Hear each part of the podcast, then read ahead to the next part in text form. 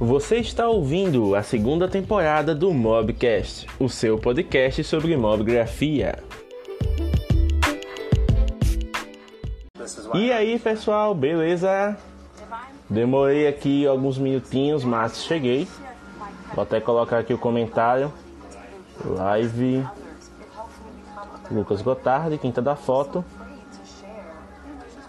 Vamos ver a galera chegando. Olha só. Fazendo os ajustes aqui. Quem for chegando vai se acomodando. Enquanto isso eu vou mandar aqui o alô pro pessoal. Olha só que bacana. instagram.com dantas.james Live começando com o Lucas Gotardi. Fotografia e Vida de fotógrafo. Vamos ver quem é que vai chegando aí. Bom, tô achando que tá meio esquisito aqui o, o Instagram. É pra tá rolando já, já tem gente aparecendo, né? Deixa eu ver aqui, mandar pra uma pessoa que está online, só pra ver se. Vamos lá. Ah, olha aí, tá chegando o Lucas, seja bem-vindo, meu amigo. Dando um tempo aqui pra galera aparecer. Deixa eu mandar aqui nos grupos também. Ah, a galera tá chegando. Beatriz Omena. Deixa eu mandar aqui no, no grupo da galera também. Ah, tá, mandei certo. Vou mandar aqui no Telegram. Que aí a gente começa com força. Camila Rodrigues chegando. Seja bem-vinda, Camila.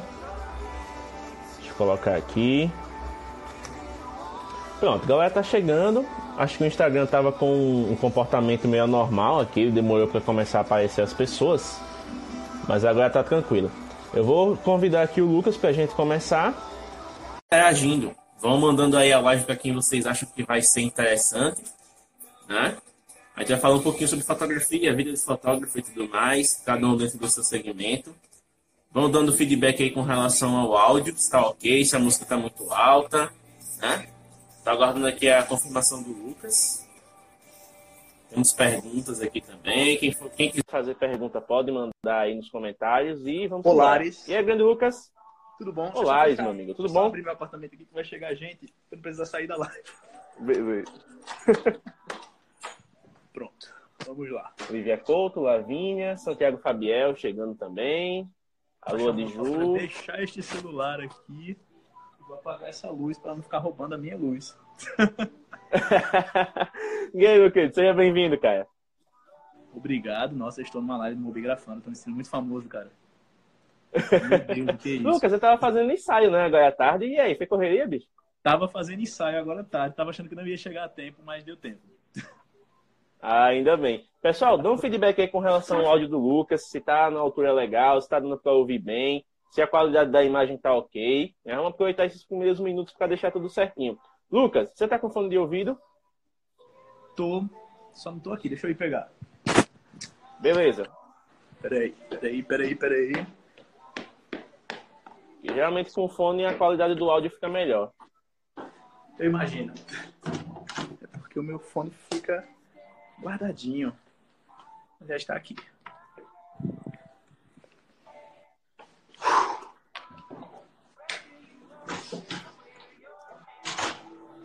Vocês estão conseguindo me ouvir mesmo sem fone?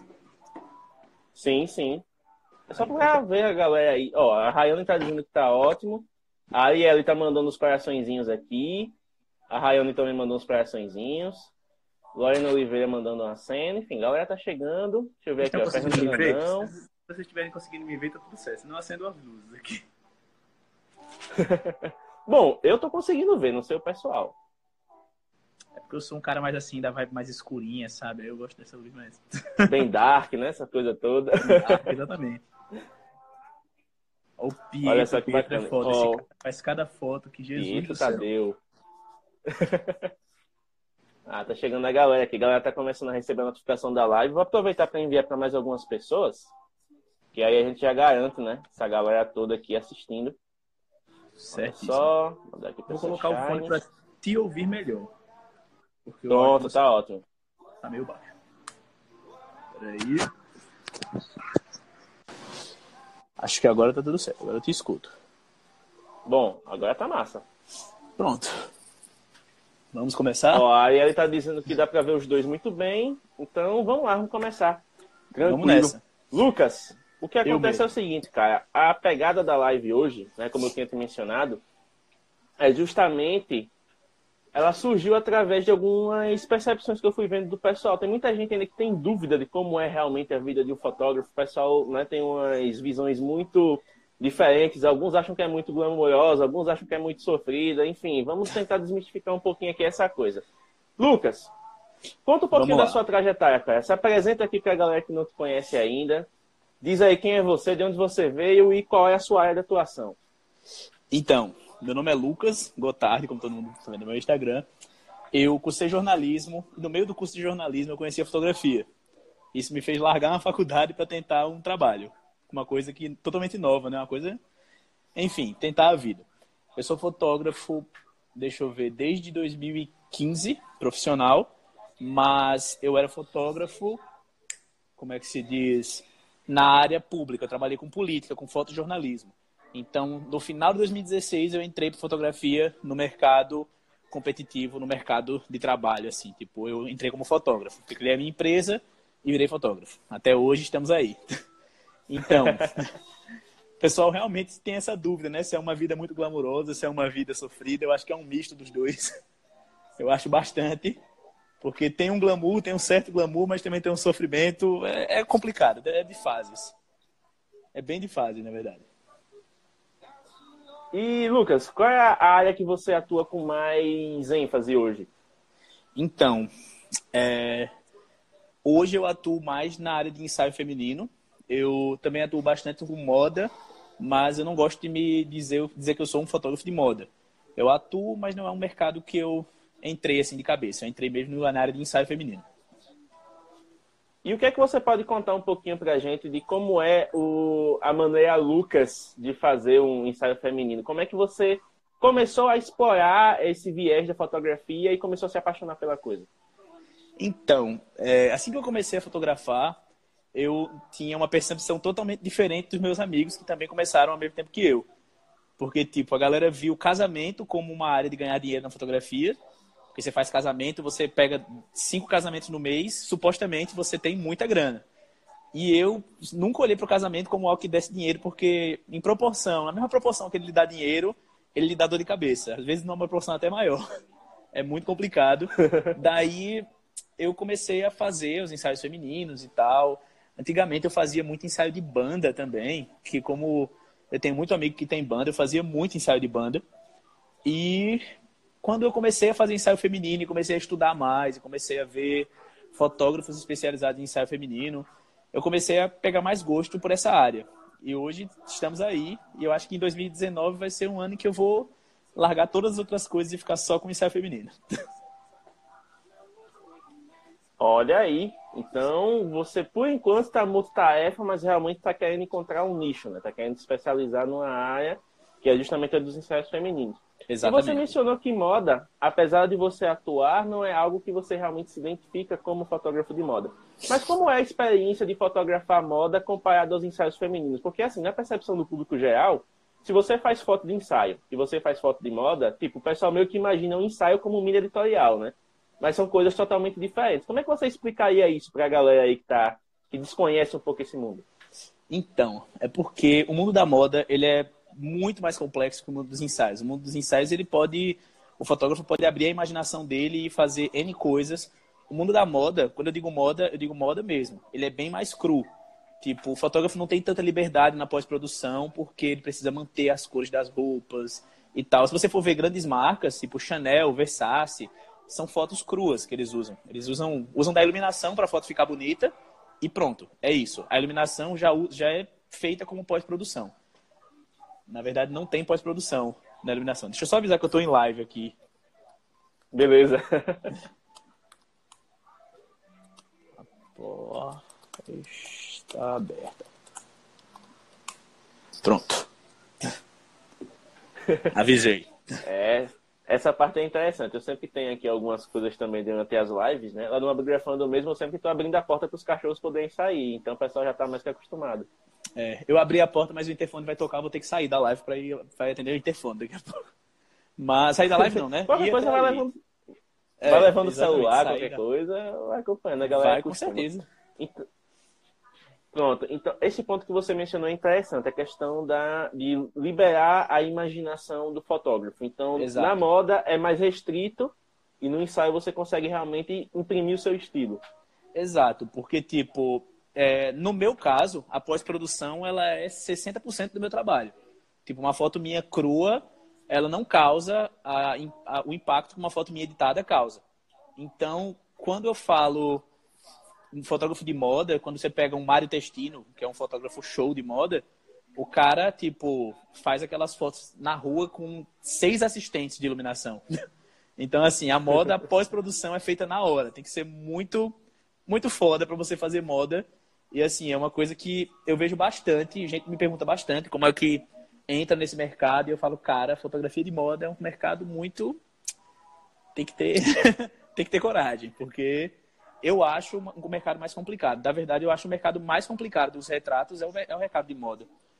Eu acho, né? na minha concepção. Na minha, na minha concepção, porque pós-produção é muito importante. E com relação a eventos, Lucas, você já chegou a fotografar eventos? Já cheguei, acho que bem no começo. Hoje, até hoje, eu fotografo, na verdade. Tipo, tem alguns eventos que eu faço. Tipo, quando você fala da fotografia social, a galera já foca logo em casamento e formatura, que são os eventos de 15 anos, né? Que são os eventos que dão dinheiro. É, eu, como fotógrafo que, tipo, conheço muita gente, conheço muito dono de marca, tipo, duas semanas, semana passada eu fiz a inauguração de uma loja aqui em Maceió, na loja de lingerie, que eu trabalho com eles, eu tenho um contrato fixo com eles.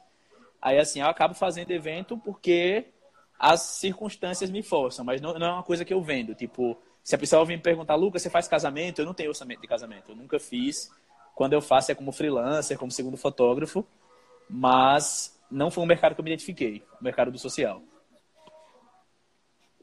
Olha só, pessoal, até agora, o que é que vocês estão achando do papo? Vão dando feedback aí, vão dizendo o que é que vocês estão achando desse bate-papo. Né? Ele já falou aí de algumas áreas que o fotógrafo pode atuar, área de ensaio, área de moda, área de eventos sociais, né? Porque assim, pelo menos aqui em casa já aconteceu da... Acho que a minha digníssima mãe está até na sala ela perguntou se eu fotografaria um aniversário infantil. Eu disse, cara, não fotografo, porque assim, aniversário infantil já é uma outra preparação, já é uma outra coisa para fazer. Ela disse, nossa, que fotógrafo pai que não fotografa tudo. É outro tipo de equipamento. É, o pessoal tende a pensar que, tipo, você tem uma câmera, você tem que fotografar tudo. Mas, tipo, tem todo um aparato que você precisa para fazer um evento, mas quando eu digo fazer, é fazer de verdade, fazer com maestria, né? Fazer bem. Isso. Com certeza, né? Porque o cliente ele não espera o trabalho meia boca. Se o trabalho meia boca, ele chamaria o convidado lá com o celular e ficaria por isso mesmo, né? Quando ele contrata um profissional, certeza. ele quer um trabalho, no Exato. mínimo, excepcional. Então né, tem no mínimo, preparação toda. De excelente para lá. De excelente para lá. E, Lucas, dentro dessa trajetória, 2016 que você começou realmente a, Sim, a levar a fotografia como profissão, como é, que, como é que foi o seu processo de preparação, digamos assim, com relação à capacitação, com relação a cursos? O que é que você fez dentro desse aspecto para criar esse estilo que você usa hoje? Então, deixa eu ver. Em 2016 foi quando eu comecei a, tipo, falar, não, eu vou, vou tentar a fotografia como minha profissão, eu gosto disso, estou fazendo o que? Um ano profissionalmente. Então, eu vou fazer algo que dê vou ver se eu consigo trabalhar com isso sem morrer, né? Porque eu tinha acabado de sair de um emprego e falei, não, vou tentar viver só de fotografia. É, a primeira coisa que eu fiz foi abrir mão de algumas coisas, porque, tipo, quando eu quis entrar na fotografia, eu já tinha uma câmera semi-profissional, uma câmera semi-profissional há dois anos. Em 2014, eu comprei uma câmera para fotografar amador. E ela estava bem velhinha e eu já tinha, já manjava muito da câmera. Em 2015, quando eu trabalhei na prefeitura, quando eu trabalhei com política, eu já peguei um flow de tipo, modo manual eu já usava numa boa, é uma coisa que às vezes os fotógrafos têm, têm dificuldade no início. E, tipo, a pós-produção era um problema porque eu não precisava editar fotos, porque era fotojornalismo. A foto precisava estar na internet em questão de segundos. Então, eu foquei mais na pós-produção. De início, eu recebi umas dicas de alguns amigos falando sobre presets e tal, e eu não conhecia o mundo dos presets ainda. Eu conhecia no celular, como filtros, né? E quando um amigo meu me deu um pacote de preset, um pacote que ele comprou assim, bem baratinho, na gringa, aqueles pacotes de 10 dólares que vem 60 presets da VS que de vez em quando entra em promoção. Aí eu descobri sim, um novo sim. mundo da fotografia, porque quando eu comecei, eu era aquele fotógrafo que tinha medo do Lightroom. Eu olhava o Lightroom e falava, caralho, tem muita coisa para fazer aqui, velho. Eu, eu não sei o que eu tô fazendo, vai dar merda isso aqui. Eu fazia só o básico, colocava uma sombrazinha, uma temperatura, tirava um real, falava, vai deixar assim, velho, que se eu mexer aqui nesse negócio aqui vai dar ruim, vai ficar ruim. Enfim, eu tinha muito medo do Lightroom. Photoshop, eu falava, meu Deus do céu, Photoshop é muito pau, não sei nem para onde vai disso. Então, eu percebi que isso era um, como é que se diz, uma falha, né? Porque como eu queria fotografar, e eu já queria ser fotógrafo de ensaios, eu via fotógrafos que postavam fotos com edições maravilhosas. Eu falava, cara, se esse cara faz, eu também posso fazer. Eu vou tentar procurar aqui alguma coisa para aprender. Foi então que eu conheci os presets do Lucas Pinhel, que eu acho um dos fotógrafos mais shows aí. Quem não conhece o Lucas Pinhel, por favor, pesquisar aí, porque ele é show. E eu comprei um pacote de presets dele e eu usei os presets do Lucas Pinhel por uns seis meses, assim, tipo, isso já em 2015, 2016. Aí eu comecei a estudar pelos presets dele. Eu olhava o que ele fazia no Lightroom para o preset dele existir e ficava, velho, então isso aqui serve para isso. Eu desmontei os presets dele tudo. na teoria, na prática, na verdade, eu cheguei lá e desmontei tudo. Hoje os presets que eu tenho dele aqui não é mais dele, são meus, porque eu mexi em tudo que eu pude mexer e eu comecei a querer fazer meus próprios presets, o que eu julgo o momento mais árduo e doloroso da minha vida na fotografia. Porque Tipo, eu saí de uma fase onde eu usava presets prontos, de um fotógrafo excepcional, que você coloca na foto, com um clique a foto tá linda, e comecei a fazer o meu preset. Ou seja, meu trabalho deu uma mega caída no tempo. Até agora teve gente que chegou em mim e falou, velho, suas cores estão muito diferentes, estão muito estranhas. Mas era aquela coisa. Eu precisava sair dessa zona de conforto do preset, que eu acho que é uma zona de conforto. Quando a gente começa nisso, para sair é pau.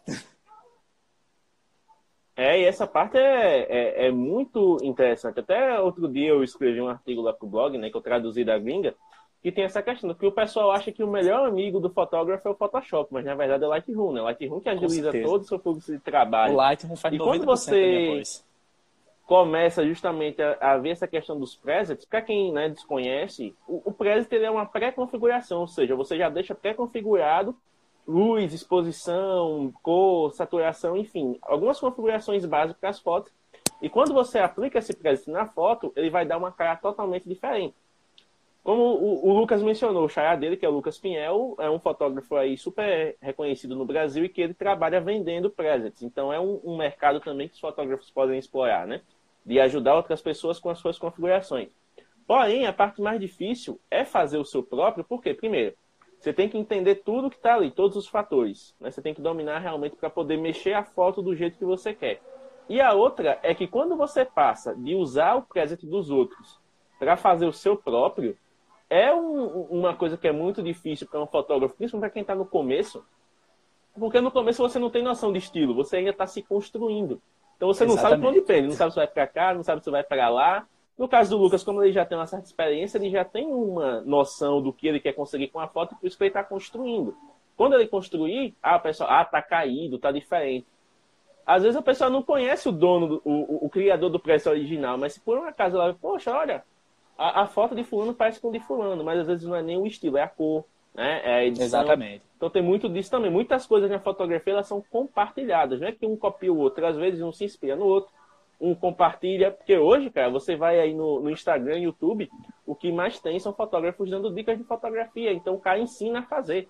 Não é aquela coisa, nossa, fulano roubou o estilo do outro. Não, o cara aprendeu com o outro lá, o cara pagou o curso, o cara fez mentoria, o cara fez o caramba todo lá para aprender e trazer esse resultado para o cliente. Então a fotografia é muito ampla. Ou comprou um preset também. que também serve. Então o cara compra é, preset, compra curso, faz mentoria, enfim, tem vários caminhos para se chegar aos resultados. Né? Então já mostra Com também certeza. quanto a fotografia é ampla. Porque o pessoal, uma das, das definições mais erradas de fotografia, e o que particularmente é um soco na boca de qualquer fotógrafo, é o cara chegar e dizer, nossa, fotografar é tão legal, né? É só apertar o botão. Meu Deus do céu. É, eu ouvi isso hoje, do pai da minha cliente. Ela falou, ele falou, bicho, muito massa você ganhar aí meio salário mínimo para ficar só apertando esse botãozinho a tarde toda. Aí eu falei, caramba, bicho. É sério que eu tô ouvindo isso? Chegar em casa, eu vou pegar essa porra aqui, vou ficar oito horas aqui nesse computador. Mas acontece, né? As pessoas não veem essa parte, né? Já não basta você se ferrar no sol o dia todo, a pessoa fala, ah, ficou apertando o botão o dia todo aí vai ganhar meu dinheiro. Puta que pariu, né? Acontece, né? É, isso, de... e, e foi aqueles que ainda dizem, poxa, com a câmera dessa até eu, né? É, eu, fiz, eu, eu peguei, eu tive uma experiência esse, uma câmera dessa até eu. Eu tirei uma foto de um casal num evento, aí a mulher falou, nossa, essa câmera é muito foda, bicho, eu vou comprar uma dessa porque eu preciso fazer umas fotos assim. Aí eu falei, mas não é uma câmera, é um fotógrafo. Não, mas um fotógrafo sem uma câmera não, não faz um negócio desse. Eu peguei, desregulei a câmera toda e dei pra ela. Falei, toma, você tem uma câmera, use o seu poder aí. Ela tirou uma foto minha, ficou uma bosta, tá ligado? Eu falei, tem que saber usar, minha filha. É, é, aqui é tudo psicanálise. Você vai, como é que se diz, controlar a câmera mentalmente. Ela não vê eu mexendo nas configurações, ela não sabe o que eu tô fazendo. Para ela, eu tô, sei lá, enviando a foto para alguém ali, na câmera. Enfim, ela ficou, caramba, é mesmo, ficou uma bosta comigo quando eu fiz. Eu falei, pois é, não é a câmera, é o fotógrafo. Inclusive, fotógrafos, façam isso. Quando alguém fazia, falar isso para você, você desregula a câmera toda e dá para ela e manda ela fazer. Se ela, se ela continuar, aí tá certo, né? É, aí quer dizer que ela tem um pouquinho de domínio, mas está aí um dos pontos muito importantes, né? Não é apenas o equipamento em si, é o conhecimento do que se fazer com o equipamento, né? Exatamente. É porque quando você coloca ali aquele dialzinho no, no M, né, no manual, a, o, a sua câmera ela viu um completo desconhecido. Você tem que voltar a conhecer ela, né? Dar um bom dia, dar uma boa tarde, trocar um, um cumprimentador, errar para jantar, dar umas flores, né? E você vai acostumando com ela. É verdade. Manual é, é, outra coisa que os fotógrafos, assim, quando começam, não, não, compreendem ainda, mas é bem facinho, gente. É só estudar um pouquinho. 20 minutos no YouTube você desmistifica o modo manual, assim. É, que é a questão do tripé, né? O tripé fundamental da fotografia, que é ISO, velocidade do e exposição, né? E exposição. Eu recordo bem. Olha só. A Camila fez um comentário aqui, ó. Vê, a galera vê as pingas que a gente toma, os tombos não. Pois é. Camila é colega de profissão Fotógrafo também, adora né? pinga. Então... Dá pra ver aqui que eu tenho um bar, inclusive, porque só bebendo mesmo, pra, pra aguentar essas coisas. Lembrou daquela é. página lá do Facebook, o Brasil me obriga a beber. É, pois é, no meu é caso é, a fotografia me obriga a beber às vezes, mas é a vida, né? Então, é, já... bacana essa parte. Fazer o quê, né? Já dando essa descontraída na live. Tudo dependente e alcoólico aí depois, porque fica ouvindo a galera falar com a câmera que faz a foto. Cara, puta que pariu, eu vou beber, velho. Acontece muito. Né? E, Lucas, cara, é uma coisa que é muito interessante também, que o pessoal às vezes fica se perguntando, como é a relação entre os fotógrafos em si? Como é que você lida com seus colegas de profissão? Você tem um, um, um bom relacionamento? Você conhece assim a galera massa? Como é essa questão aí para você? Cara, eu costumo dizer que eu tenho uns círculos de amigos na profissão, que uns são mais, outros são menos, outros não me odeiam, outros me amam. É uma coisa normal. É como se fosse o mundo, você tem seus amigos. Pronto, os fotógrafos são assim também.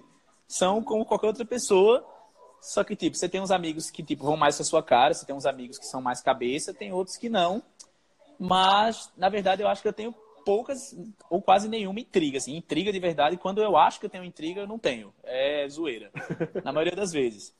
Tipo, é, eu vim morar em Maceió agora. Em Arapiraca, eu tinha para mim que metade dos fotógrafos lá não gostavam de mim eu tinha para mim. Mas depois eu fui conhecendo mais a galera e vi que, tipo, era noia minha. A gente tem essas noias de vez em quando, né? Mas eu tenho uma relação. Fotogra fotógrafo é um ser paranoico por natureza, né? É, fotógrafo é paranoico demais. Puta que me pariu. Meu Deus do céu. Mas eu acho que é porque, assim, é... como eu atuo no mercado que é mais menos competitivo, no caso de ensaio, porque, tipo, a pessoa que quer um ensaio, ela já sabe com quem ela quer fazer, na maioria das vezes. Ela não é tipo a pessoa que quer um casamento. A maioria das vezes a pessoa que quer fazer casamento, raramente ela sabe. Ela sabe, ela, ela quer um fotógrafo, ela quer aquele. Tipo, eu gosto das fotos desse cara, eu vou fazer com ele, independente de preço, de tudo. No ensaio isso acontece muito. E como o fotógrafo de casamento meio que compete o tempo todo, porque um cliente de casamento ele vai em 10 fotógrafos pedir orçamento. Então, eu acho que nessa área de casamento tem mais rixa. Eu vejo, na verdade. Eu julgo que tenha mais rixa. Na área de ensaios, nem tanto. E uma, uma coisa que é interessante até, foi dado já recente, né, do finalzinho de 2018, o mercado de casamento está sofrendo uma baixa gradual a cada ano, né? Porque cada vez mais as pessoas estão deixando de casar, né? Estão só juntando os trapos, aquela coisa toda. E aí Sim. o mercado está ficando cada vez mais concorrido, né? Então isso causa realmente um efeito psicológico na, Com certeza. no cara que ele tem esse nicho, né? Por profissão. Porque o cara é nicho, ele é fotógrafo de casamento. Então, é. quando o mercado começa ali a dar uma, uma guinada, o cara meio que fica sem chão, né? Isso é normal em qualquer profissão. É verdade. É complicado. É um mercado que eu julgo complicado, entendeu? Tipo, fotografia de casamento, quem faz, eu falo, cara, esse cara é bravo mesmo, porque, velho, eu fiz um freelancer de casamento esses dias. Eu passei, tipo, 14 horas em pé. E freelancer, normalmente, não é uma coisa que você ganha um dinheirão. Pra eu passar 14 horas em pé, velho, no evento, eu ia, se eu fosse fazer casamento, eu não sei nem para onde vai no orçamento de casamento. Mas se tipo, a mulher chegasse e falasse, não, eu só quero você, só fotógrafo, eu ia cobrar, velho, me dá dois mil reais, então. três mil reais. 14 horas em pé, bicho. é muito tempo trabalhando. E, tipo, depois tem toda a dor de cabeça de você pegar, tipo, quem faz casamento, que, que organiza equipe grande, com três fotógrafos, quatro cinegrafistas. O cara, tipo, tem que chegar, pegar todas essas fotos desses três fotógrafos, esses dedos nervosos que faz 3 mil cliques no casamento você pegar, tipo, 9 mil fotos para selecionar, para mandar para o cliente. Pra... Meu, é um trabalho que deve dar depressão, velho. Aí eu não consigo pensar nessa, nessa área para mim. Eu fico, velho, não, bicho, é muita foto, é muita coisa, é muita responsabilidade. Eu já vi fotógrafo que levou processo de 30 mil reais, porque roubaram a câmera dele quando ele voltava de um casamento. Esse que me aceiou aqui. Então, assim, é muita responsabilidade. Deu um ensaio, eu chego na pessoa e falo, vou te dar outro com o dobro de fotos, tá resolvido. Agora, Isso, um é. casamento, é. você tem que dar a festa pra pessoa de novo, tá ligado? E aí, complica. E, cara, uma coisa que é até interessante aqui, ó, tem, tem duas, dois especialistas na área aqui, o Iago, né, da EAPEC também, e a Micaele, que ela é especialista lá em Sergipe, em Acaju, mas ela meio que deu uma parada, ela teve que fazer o inverso, ela saiu da fotografia para buscar uma profissão que pagasse as contas por enquanto, mas Sim. ela é uma que eu pego no pé para ela voltar a fotografar. Que o olhar dela é muito massa ela fazer justamente casamento. Então, casamento, como você falou, cara, é uma ocasião, né? Que é, é única, a noiva tá ali pilhada, os noivos estão pilhados, e enfim, se o cara perder qualquer coisa ali, ferrou.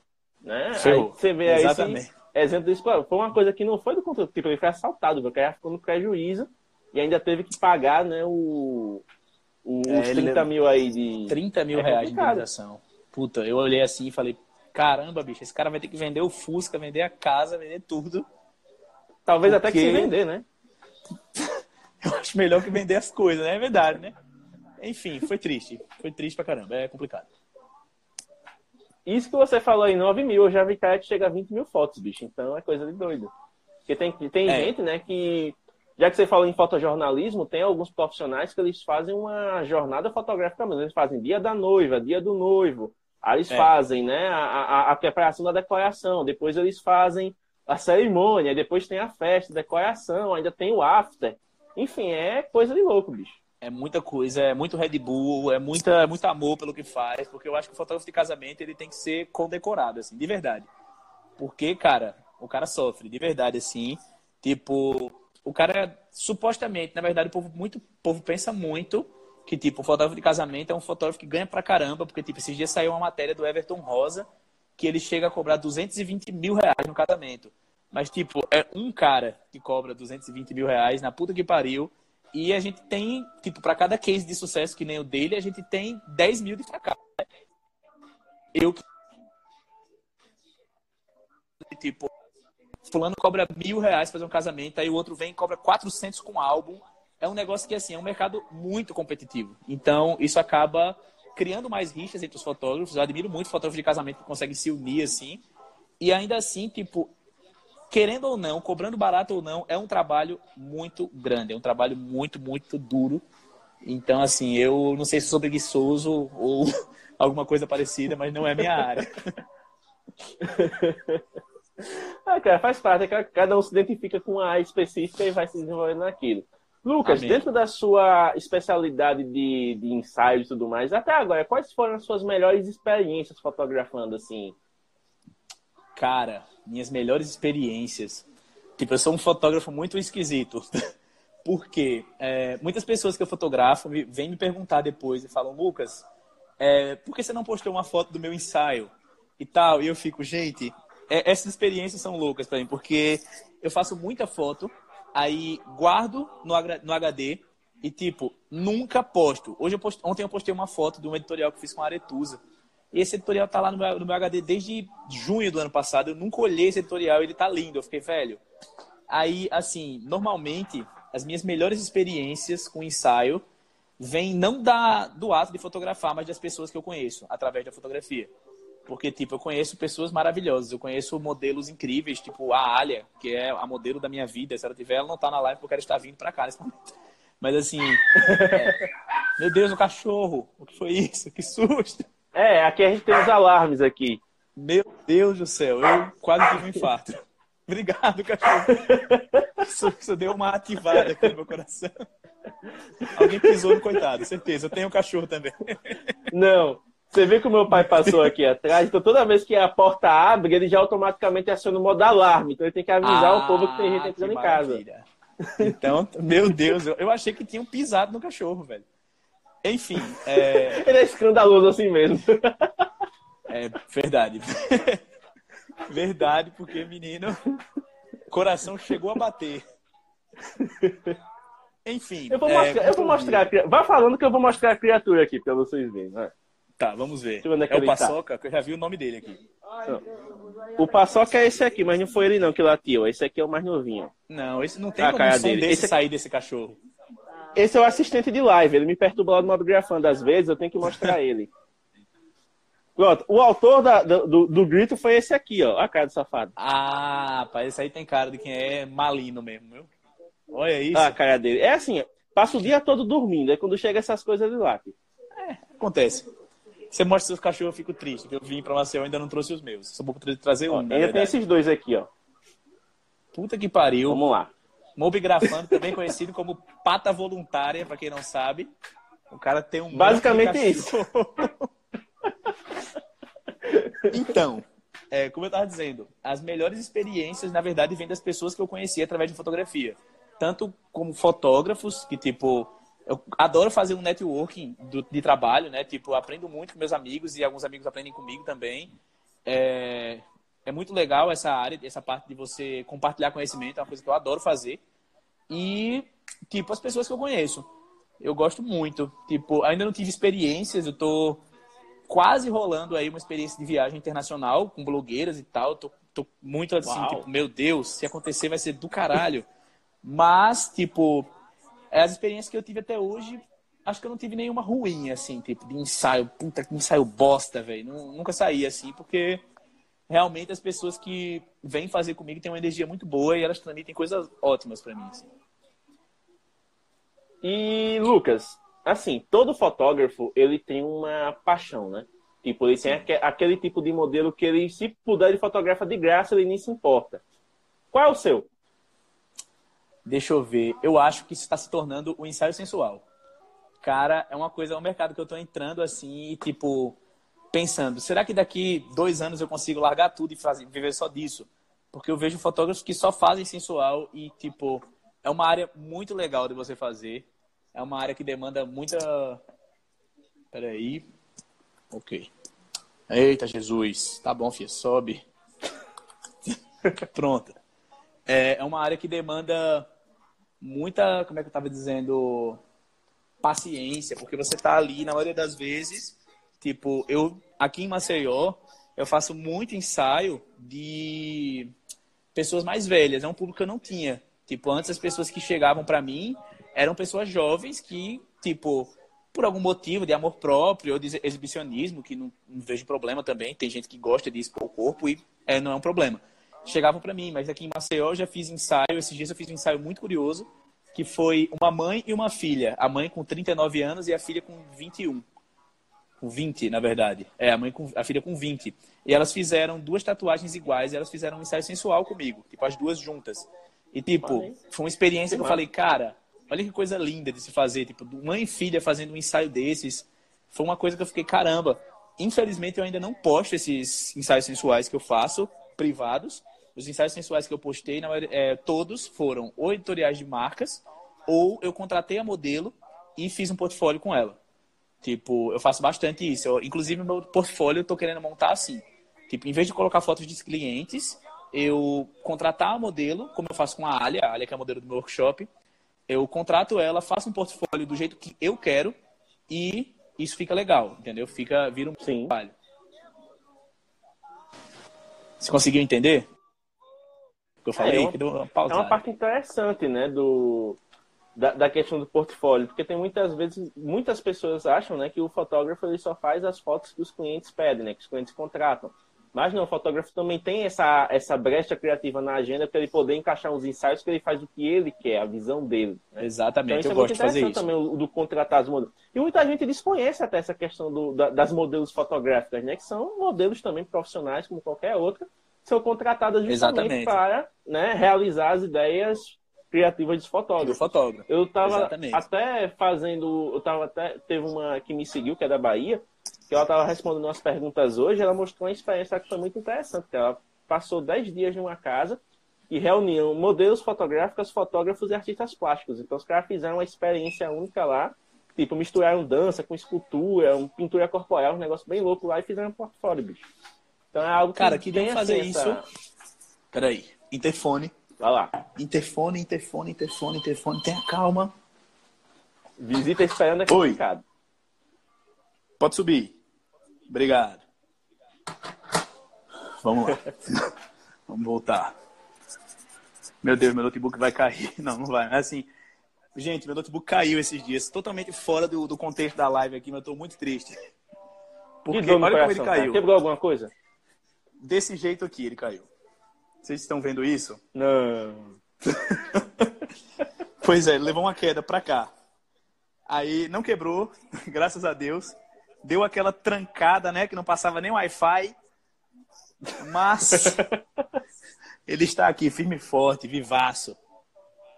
Aí tá certo. É verdade. É, cara, porque ter Nossa. prejuízo essa altura da vida não dá, não. Teve, tive, esses dias eu tive, gente. Umas 50 milímetros minha deu problema do nada. Tipo, hum, tô vendendo ela, inclusive, com problema. Quem quiser comprar baratinho, zoeira. Não tô vendendo nada, não. Mas ela tá vendendo. Depois vende DM.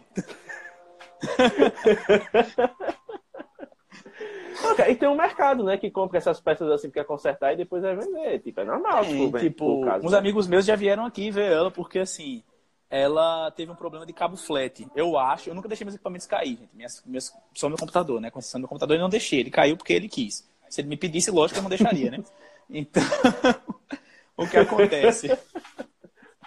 o que acontece? A minha lente, eu acho que ela ficou velhinha mesmo e deu um problema no cabo flat, que é um negócio baratinho de trocar. Eu podia trocar e vender ela por um preço bem alto, mas eu tô vendendo ela bem baratinho. Quem quiser trocar, pega, porque eu não quero ter essa, esse problema, essa dor de cabeça. Já comprei outra, já tá aí, graças a Deus. Mais uma dívida. Mas é, acontece, né? Fotógrafo não é só glamour, tá vendo aí? Quebra uma lente e, ó, lascou, velho. Tem que tirar o dinheiro do lanche do mês todo. Quem sabe dos outros. Do né? mês todo. É. veio uma pergunta aqui, viu, Lucas? O Arte Registrada, que ele é um, um dos nossos mobigrafistas lá do Mobigrafando, e ele agora tá com câmera, tá com Canon também, tá fazendo ensaios aí, ele também faz ensaios femininos e sensuais. E ele tá perguntando para você aqui como foi a sua experiência no primeiro ensaio sensual que você fez. Cara, foi totalmente louca, assim, porque eu tava planejando entrar nessa área já tinha um ano e meio. E eu tava naquela, velho, será que eu entro nessa área? Será que vai pegar bem? Porque, tipo, eu tenho um público no meu Instagram e eu não sabia se esse público ia aceitar bem esse negócio, se eu ia ter que criar outro Instagram. E isso perdurou. Pode entrar. Fica ali que eu tô fazendo live. Meu Deus, quanta cachaça. O que, que é isso? Enfim. Enfim, senta ali, vá, me assista. Tá bem. Bota lá na geladeira. Enfim, é eu estava planejando entrar no mercado do sensual, não tinha contratado modelo, eu ia contratar uma modelo. Do nada chegou uma menina e falou: Velho, eu quero fazer um ensaio sensual. Assim, você faz? Chegou quebrando, oh meu Deus. ela, ela falou: Você faz? Aí eu falei: Cara, eu não faço, mas eu tô começando, tô querendo fazer tem tempo já. Ela não, eu gosto das suas fotos, eu adoro a sua, a sua edição. E eu tô querendo fazer tem um tempo já e vamos fazer. Do nada, essa menina chegou, marcou e eu, meu Deus, vou fazer um ensaio sensual. Como vai ser isso? Vamos que vamos. Aí cheguei, falei para ela, falei, leva uma amiga para você ser nossa assistente e tal. e a gente pagou um hotel, fomos para lá e, tipo, rolou muito bem. Quem me segue aí há algum tempo viu o ensaio da Julie, que foi uma ruiva que eu fiz. Foi o primeiro ensaio sensual que eu fiz na minha vida e, tipo, eu não tive nem tempo de testar antes. Foi, foi já na Vera. Ela pagou o ensaio e eu fiquei, velho, eu tenho que fazer bem. Porque eu não sabia se ia sair uma coisa boa. Eu sabia que eu tinha referências ótimas. Eu vejo trabalhos de fotógrafos muito bons, tipo o Henrique César, o Felipe Guimarães, Moraes, enfim. O César da Costa. Eu vejo trabalhos dessas pessoas e fico, velho, é isso que eu quero fazer. Então, assim, foi muito massa, porque a gente estava no hotel, aí ficamos selecionando as fotos lá mesmo, aquela, aquela excitação de estar tá, negócio pronto e a gente querer ver logo. Eu nem mandei o ensaio para a menina por e-mail, ela selecionou lá com a gente no hotel. E foi muito louco, muito bom mesmo. Adrenalina total. E esse ensaio, inclusive, rendeu um dos episódios mais loucos né, da sua carreira de fotógrafo. Foi a, a marca lá né, da lingerie que repostou sem te dar os créditos, né? Exatamente. E hoje eu tenho um contrato com eles. Puta que pariu, velho. Eu fico, nossa senhora, como é que como o mundo dá voltas, cara. É, essa história é muito massa, velho. Muito massa mesmo. Eu adoro essa história. Eles postaram, tipo, umas 10 fotos, bicho. Eu ia lá e comentava, velho, dá os créditos do fotógrafo, seus fila da. E eles não davam. Aí o que aconteceu? Eu usei da minha influência digital para falar, gente, é o seguinte, tal marca tá usando minhas fotos aí sem dar crédito. Tem como vocês ir lá, meter o louco nesses arrombados da porra. E, velho, Teve uma foto lá que ficou, tipo, 120 comentários, só crítica na galera, tipo. Eu fiquei, eu fiquei abismado com isso. Eu fiquei, nossa senhora, que coisa massa. É, saudade daquele tempo. Foi muita treta, muita treta. Eu adoro uma treta. Assim, uma treta dessas eu adoro, sério mesmo. Olha só. Lucas, eu vou aproveitar que teve uma pergunta aqui da nossa audiência, já que a gente está falando de fotos, de mercado e tal. Tem uma pergunta que é bem interessante, acho que a galera vai também contribuir. Na sua opinião, Existe foto feia? Rapaz, não até que se prove o contrário. Eu penso dessa maneira. tipo, é... como é que eu posso dizer? Eu acho que uma foto ainda não é uma foto até você terminar, até você ter uma pós-produção nela. Tipo, tem muito cliente meu, quando eu envio as fotos para ele, ele fala, cara, mas tá muito escura essa foto, não vou conseguir usar. É, tipo, toda foto tem meio que um jeito, ou quase toda foto. Porque tipo, a pós-produção hoje ela opera milagres, né? Hoje você tem Photoshop, hoje você tem é, muitas, muitas ferramentas que podem deixar uma foto melhor. E, tipo, por princípios técnicos, nenhuma foto se perde. Tipo, se ela ficar muito clara, você pode recuperar. Se você fizer em RAW, claro, faça uma foto em RAW. se ela ficar escura, você pode recuperar. Se ela tiver torta, você pode ajustar. Então, assim, Tipo, a não ser que a cara da pessoa, se for um retrato, no caso, principalmente no mundo do retrato. No mundo do retrato, existem fotos que foram feitas no momento errado, né? Quando a pessoa piscou, quando a pessoa estava falando. Mas, assim, uma foto feia é, é, difícil. Você tem, você tem muitas possibilidades de deixar ela bonita, né? Depois de uma pós-produção. Então, eu acho que é, Isso é verdade. Tem, as, tem, as, tem os momentos, né? Tem as áreas onde vão ter uma foto feia e momentos onde não vão ter. Tipo, é assim Até mesmo. o Arte Registrada tá contribuindo aqui, né? Como eu mencionei, esses caras são ótimos aqui. Né, que ele acha que existe fotos sem técnicas. Né? Com certeza. Feias, com certeza. Porque as quebras da técnica, inclusive, podem ser intencionais, né? Eu tenho várias fotos que foram intencionais. Assim, tipo, eu me prendo um pouco às técnicas dependendo da situação. Tipo, eu. Como é que se diz? Eu sou uma pessoa que adora cortar mãos e braços das pessoas. E, tipo, tem fotógrafo que chega, não, mas não pode cortar aí. Eu fico, cara, a foto é minha, eu corto onde eu quiser. Se quiser cortar no meio, eu corto essa porra, licença. Mas, assim, tipo, eu acho que hoje são poucas as técnicas que eu me prendo, assim. Pouquíssimas.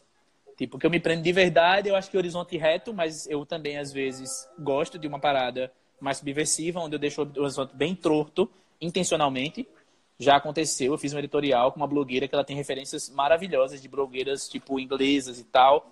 E tinha uma foto da menina que estava num plano australiano. Acho que é um plano australiano, que é assim. Tá ligado? Aquele plano que a pessoa pega assim a câmera.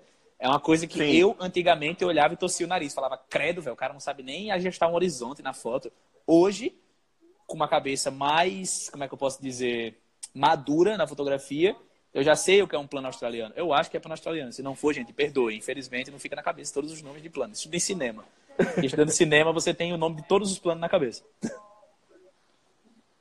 Ah, isso é verdade. Mas depois a galera dá um, um, Google aqui, tem uns artigos que mostram os planos todos, aí já dá pra ter essa Exatamente. Noção. Lucas, uma coisa que você falou aí, cara, da influência digital. Você se considera realmente um digital influencer? É um rótulo que as pessoas colocaram em você? Como é que você lida com essa audiência online que você conquistou e construiu? Cara, eu lido muito bem porque eu ganho comida de graça. e eu acho isso sensacional.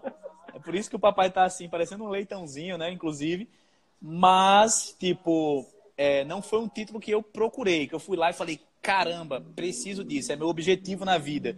Mas eu acho que é um título que ele vem, né? Porque hoje eu trabalho, eu quero, mesmo não, não de, me, me dizendo um fotógrafo de moda, eu trabalho muito com moda, eu trabalho muito com blogueiras, eu faço foto de blogueiras grandes, faço foto de blogueira pequena.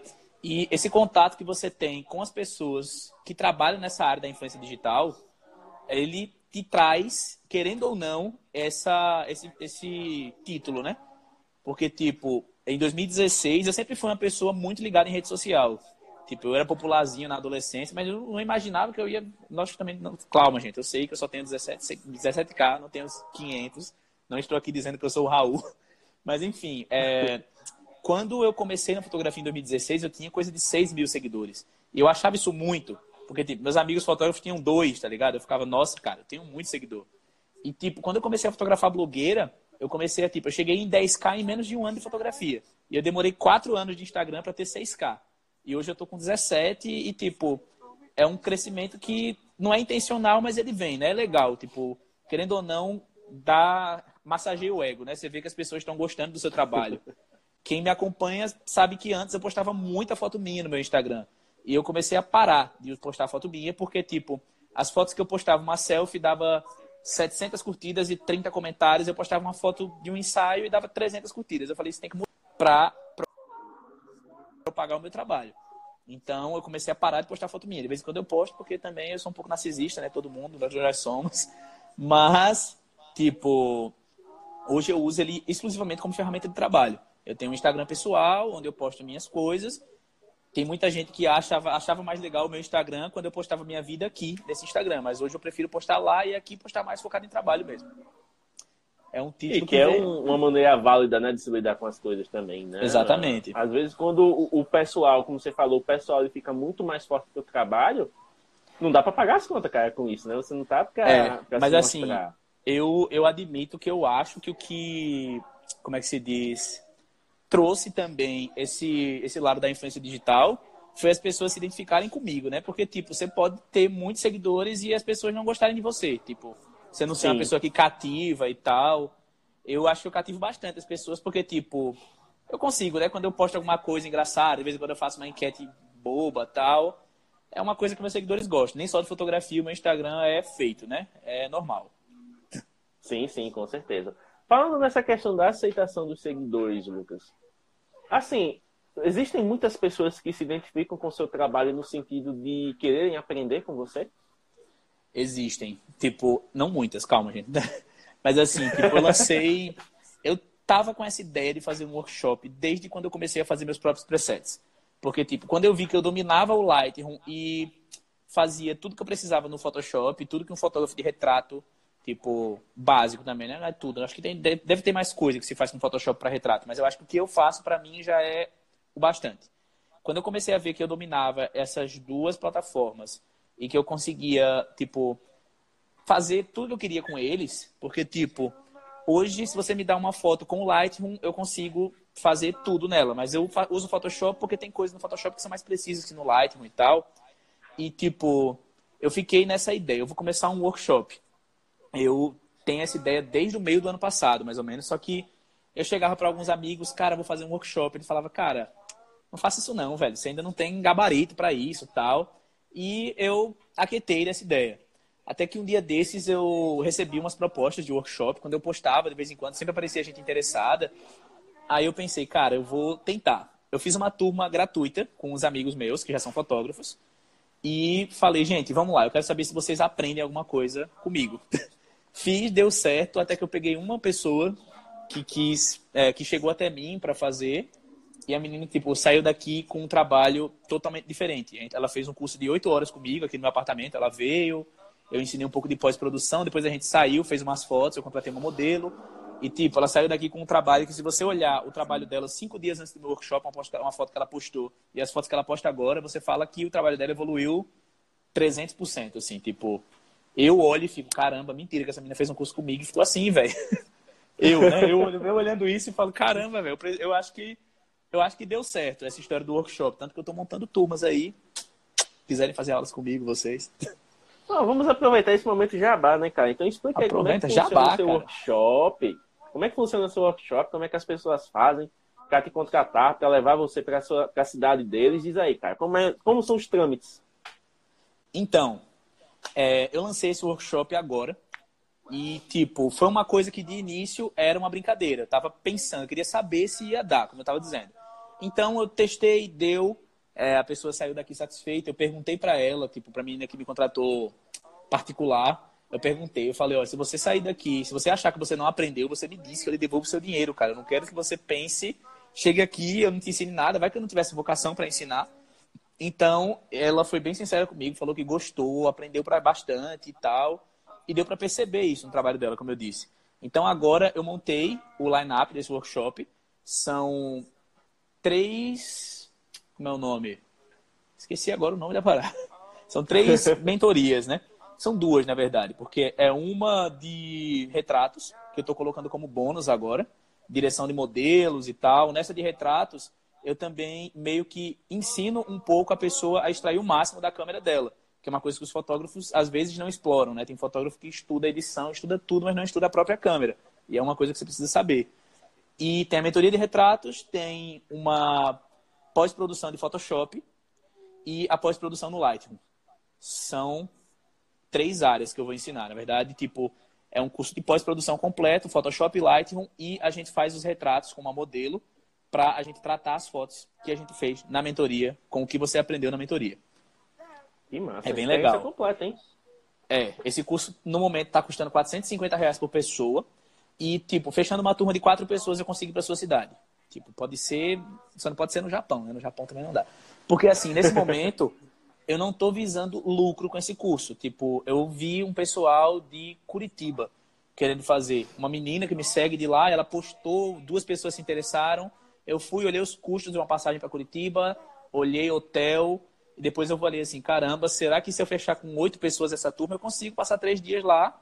Porque, tipo, eu não consigo ir e voltar no mesmo dia, eu consigo passar dois dias lá.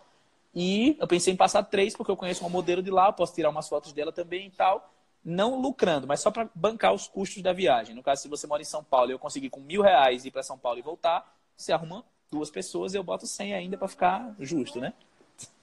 Tô fazendo assim por enquanto. Massa. E, Lucas, até agora, cara, dentro dessa metodologia que você criou, dentro dessa experiência que você já teve, qual é a parte assim que você considera uma das mais vitais do seu workshop? Do meu workshop, cara, é, eu acho que. Que tipo, a cereja do bolo, digamos a, assim. Mais do que a pós-produção é a mentoria de retratos.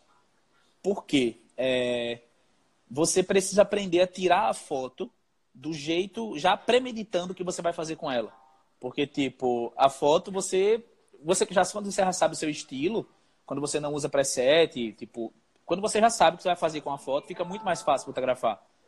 Porque, tipo, é, existem umas coisas que a galera faz, tipo, pega, tira a foto fiel, sem deixar ela subexposta, nem superexposta, chega em casa, edita ok, pronto. Eu, tipo, meu workflow é bem mais complexo. Por quê? É, eu preciso ver se eu vou querer o céu estourado, se eu vou querer o céu azulzinho, o que, que eu vou querer, tipo, como é que se diz? Se eu vou querer uma nitidez que vai chocar, porque tem aquelas fotos que tem uma nitidez e você fala, caramba, tá muito nítido isso. Então tudo isso tem que ser levado em consideração na hora de tirar a foto.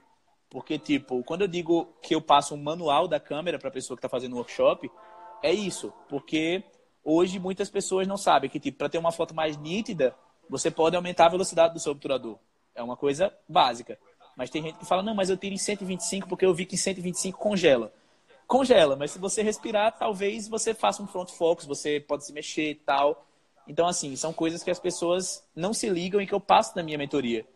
E, tipo, a menina que saiu daqui, quando eu, quando eu disse que essa menina eu contratei, contratei a Alia para fazer o workshop comigo. E, tipo, a menina amou o portfólio dela. Você vai ver o Instagram dela, as últimas 10 fotos que ela postou foi tudo da Alia. Ela, só, ela fez um portfólio com ela. Além de fazer uma mentoria comigo, você ainda sai com um portfólio, né? Porque eu contrato uma modelo profissional e tal. Então, tipo, além da mentoria, você tem um portfólio show para postar depois. Cara, isso é muito bom. Muito bom mesmo. É, Lucas, a gente está aqui é encaminhando para os cinco minutos finais aqui da live, né, cara? Então vamos fazer aqui algumas considerações.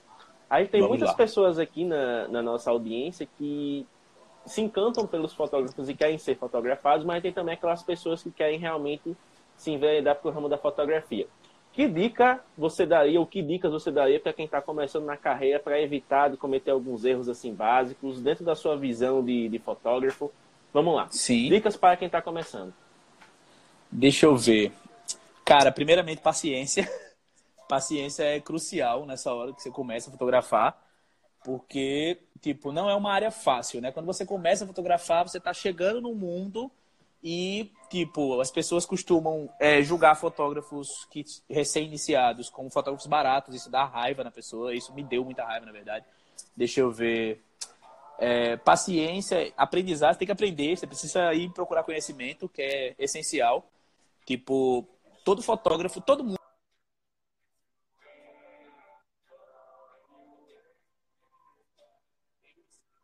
Você já sabe uma as coisas, né?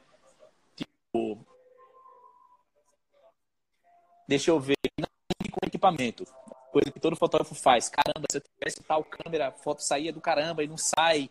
Vou comprar uma lente de 50 mil dólares e tal. A gente sabe que fotógrafo é pobre, né? Porque rico não precisa ser fotógrafo.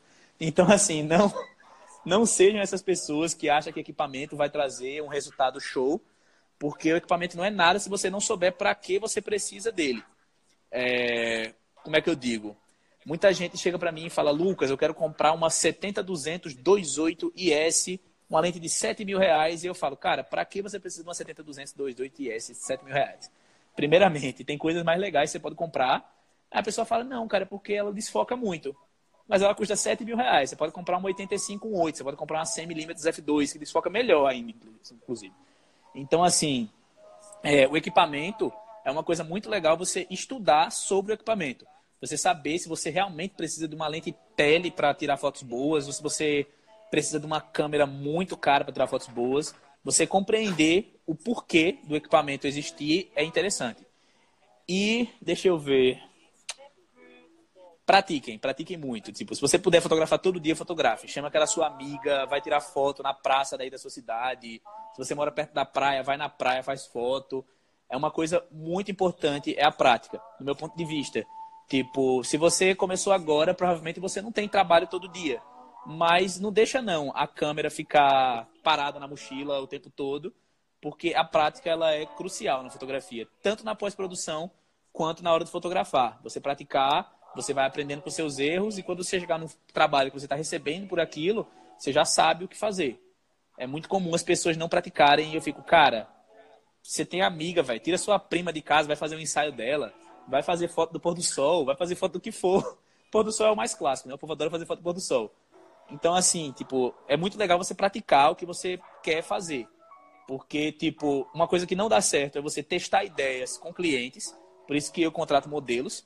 Porque às vezes você quer testar uma ideia e se seu cliente não gostar, e se não for tudo aquilo, se for uma ideia original, veio da sua cabeça, se não ficar tão bom, então pratique antes e pratique até chegar à perfeição. Isso é legal também. Lucas, um minuto e meio final, então agora é aquela hora que você convida o pessoal para te seguir, faz aquele jabá, reforça o workshop e desde Nossa já agradecido senhora. aí por essa hora de papo. Nossa, eu estava assistindo ali. Enfim, é... as pessoas que ainda não me conhecem, como eu já disse no começo da live, quem está aí até agora, é... meu nome é Lucas, eu trabalho com fotografia tem dois anos, vai fazer três. E quem quiser conhecer meu trabalho, eu trabalho com retratos femininos e fotografia sensual e moda às vezes também. E deixa eu ver. Tô lançando um workshop. Quem quiser chegar, quem quiser aprender um pouquinho, manda um DM. Não sei mais o que falar, eu sou péssimo com autopromoção. Me sigam, pronto, ótimo. Sou Gente, muito, muito obrigado aí por essa participação. Dá um alô aqui para a galera que chegou por último. o Sardal aqui disse Lucas Lindo, tchau. Sardal, acho, Sardal, Sardão. É Sardão. É... O arte registrada disse para você que a Campus dos Goitacazes no Rio de Janeiro ele consegue quatro pessoas e a modelo. É só ir lá. Ó, oh, vamos conversar. Gabriele aqui, DM, dois lindos. Zap. Gabriele aqui, dois lindos da minha vida. Gabriele, até hoje, uma das melhores fotos que eu fiz foi com a Gabriele. Beijo, Gabriel. Deixa eu ver aqui. Olha. Raíssa Moraes, Rosana Anjos, Adório, Fe... Feitosa. E é isso, galera. Cinco segundos. Muito obrigado.